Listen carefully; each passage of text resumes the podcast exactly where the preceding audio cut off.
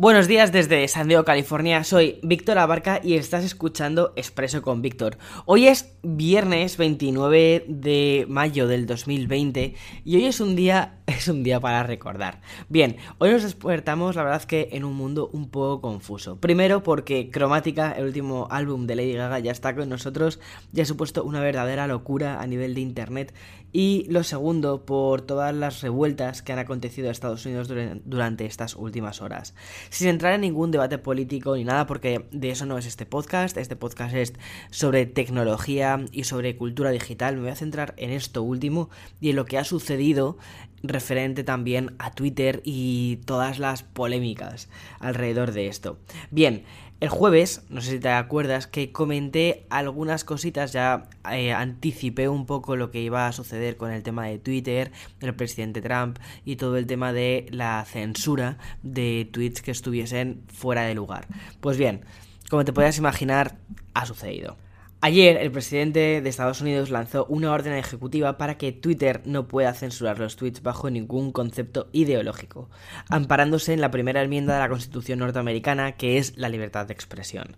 Sin embargo, Twitter y otras plataformas han estado trabajando para evitar que la desinformación pueda llegar a generar corrientes de opinión dañinas. Sobre todo, esto lo hemos visto muchísimo, yo creo que ha sido como en cierta medida el, el, catalizador de todo esto ha sido el coronavirus y toda la información falsa que se ha creado en torno a esto, a las posibles curas y remedios y, y que muchos líderes de opinión han intentado quitar hierro al asunto del coronavirus, entonces aquí esta plataforma ha decidido poner un poco las cartas sobre la mesa y decir, Mm, hay que tomar medidas porque no, no todas las opiniones tienen el mismo peso, que es lo que te comentaba en el podcast del domingo pasado. No todas las opiniones tienen el mismo peso y algunas opiniones pueden ser dañinas porque pueden influir de forma negativa a eh, ciertas comunidades que además esas opiniones están ya contrastadas, que son falsas, están contrastadas por científicos o por gente que de verdad sabe de qué va esto. Y curiosamente, hoy por la mañana, después de que la orden haya sido aprobada, Twitter ha censurado un tuit del presidente en el que incita la violencia contra los manifestantes de Minneapolis. No han eliminado el tuit como tal, sino que lo que han hecho ha sido ocultarlo bajo una señal de advertencia, diciendo que ese tuit está en contra de las políticas del sitio por enaltecimiento de la violencia. Bien, no quiero meterme mucho en qué es lo que está sucediendo en Minneapolis. Si te interesa, de verdad, considero que es mucho mejor que eches un vistazo a tu periódico de confianza y que y lo vas a ver, lo vas a ver ahí porque está, está siendo noticia del día, como quien dice. Pero si es un tema más político, más de sociedad y no lo quiero tratar en el podcast. Bien, posteriormente lo que ha hecho la Casa Blanca con este tweet ha sido lanzar ellos mismos un tweet bajo la cuenta de la Casa Blanca parafraseando el tweet inicial de Trump. Y esto también ha sido marcado como glorificación de la violencia y por lo tanto ha sido censurado. Así que... Vaya tela la que se está montando en Twitter estos días con el tema de censurar sobre todo entidades gubernamentales tan grandes por lanzar información que o bien es falsa y está comprobada que es falsa o bien por enaltecimiento de, y glorificación de la violencia. Muy fuerte, o sea, muy fuerte eh, este, este momento en el que estamos viendo, en el que las redes sociales están tomando partida eh, sobre todo esto.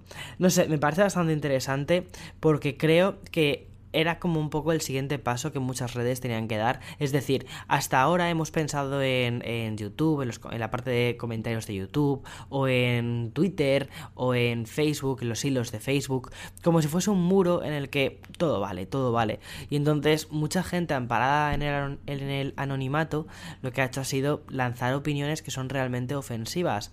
Y claro, esto digamos que no sé, se ha valido de, bueno, pues es, es Internet. Pero en momento en el que ya Internet tiene implicaciones reales en el mundo real, ya muchas de estas plataformas han tenido que tomar cartas en el asunto. No sé muy bien cómo lo va a hacer Facebook, me imagino que Facebook también tomará cartas en este asunto. Em, por ejemplo, YouTube, no por el lado político, pero sí en otras cosas, en temas de violencia, en temas de generación de odio. Ahí sí que tienen unas, unos filtros muy, muy, muy potentes. Y em, no sé, me parece curioso. Me parece curioso cómo las redes están empezando a tener sistemas más responsables para hacer que eso no se convierta en tierra de nadie, porque al fin y al cabo muchas veces a los seres humanos cuando nos dan las herramientas, si no, si no nos ponen unos límites nos volvemos loquísimos y ponemos de todo. Pero bueno, esto como te digo es un tema bastante complicado de tratar porque al final ya no es solo posicionamiento, sino también es tema político, tema social y no quiero que expreso con Víctor y más siendo un viernes se quede aquí. Entonces, quiero iniciar una nueva, además de eh, todo lo que te he contado, quiero iniciar una pequeña... o sea, todos los viernes quiero hablarte de aquellas novedades culturales que hay, ¿no? Que también me parece curioso mm, todas las nuevas series que tenemos en servicios de streaming, nuevos álbumes que, que tenemos para escuchar, cosas así curiosas, divertidas, para sacarle un poco más de jugo al viernes por la tarde. Así que allá vamos. Hoy se lanza la serie de Central Park en Apple TV Plus y es una comedia musical de animación que pinta la verdad que muy bien.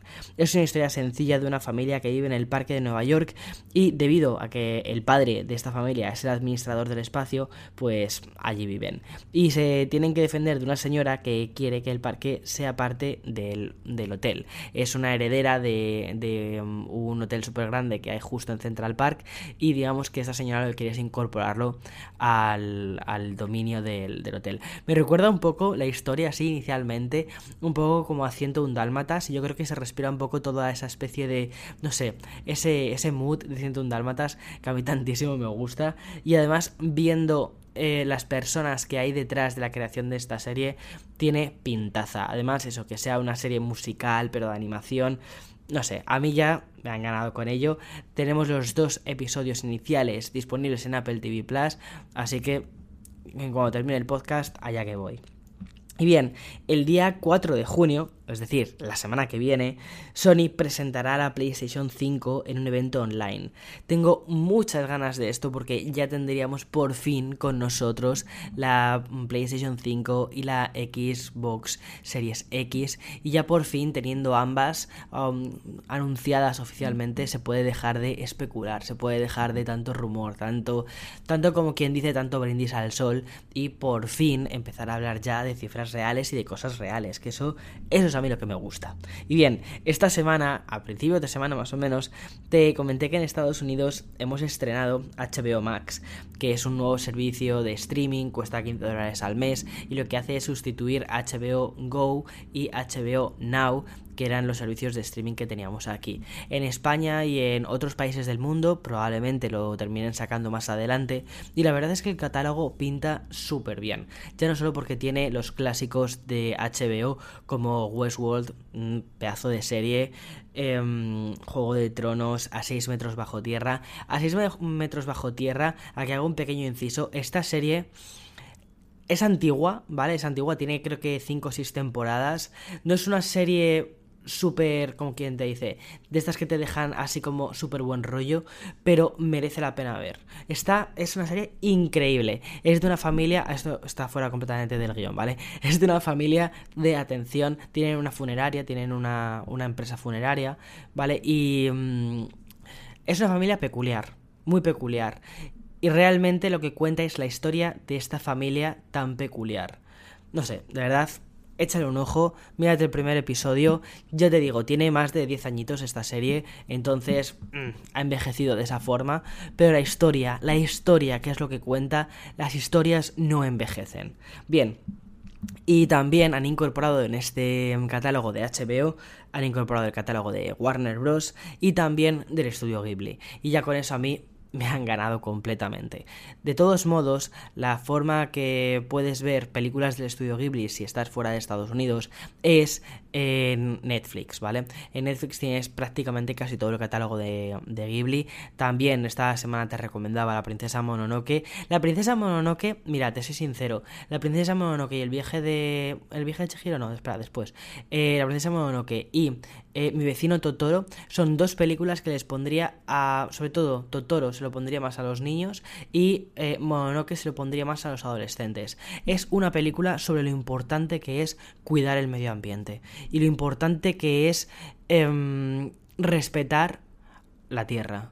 Es muy, muy, muy bonita. A mí son películas, son películas con un espíritu muy ecologista detrás, como casi todo lo que hace el estudio Ghibli, porque, no sé, es como que la tradición japonesa está muy arraigada a lo que es la tierra, a la cultura del, del, de cuidar cuidar lo que te da de comer. ¿Y qué es lo que te da de comer? La tierra. Entonces tienes que cuidar eso, tienes que respetarlo, tienes que valorarlo y rendirle tributo, ¿no? Y mm, estas películas son un grandísimo tributo a esto. Y luego, por último, para mí una de mis películas favoritas de ya no mm, le quito incluso hasta el género de animación. Película favorita es El viaje de Chihiro. Es una película preciosa de, mm, de una chica que tiene que hacer de todo por salvar a sus padres porque han caído en una maldición. No sé, o sea, te lo cuentan así y dices, vaya tela.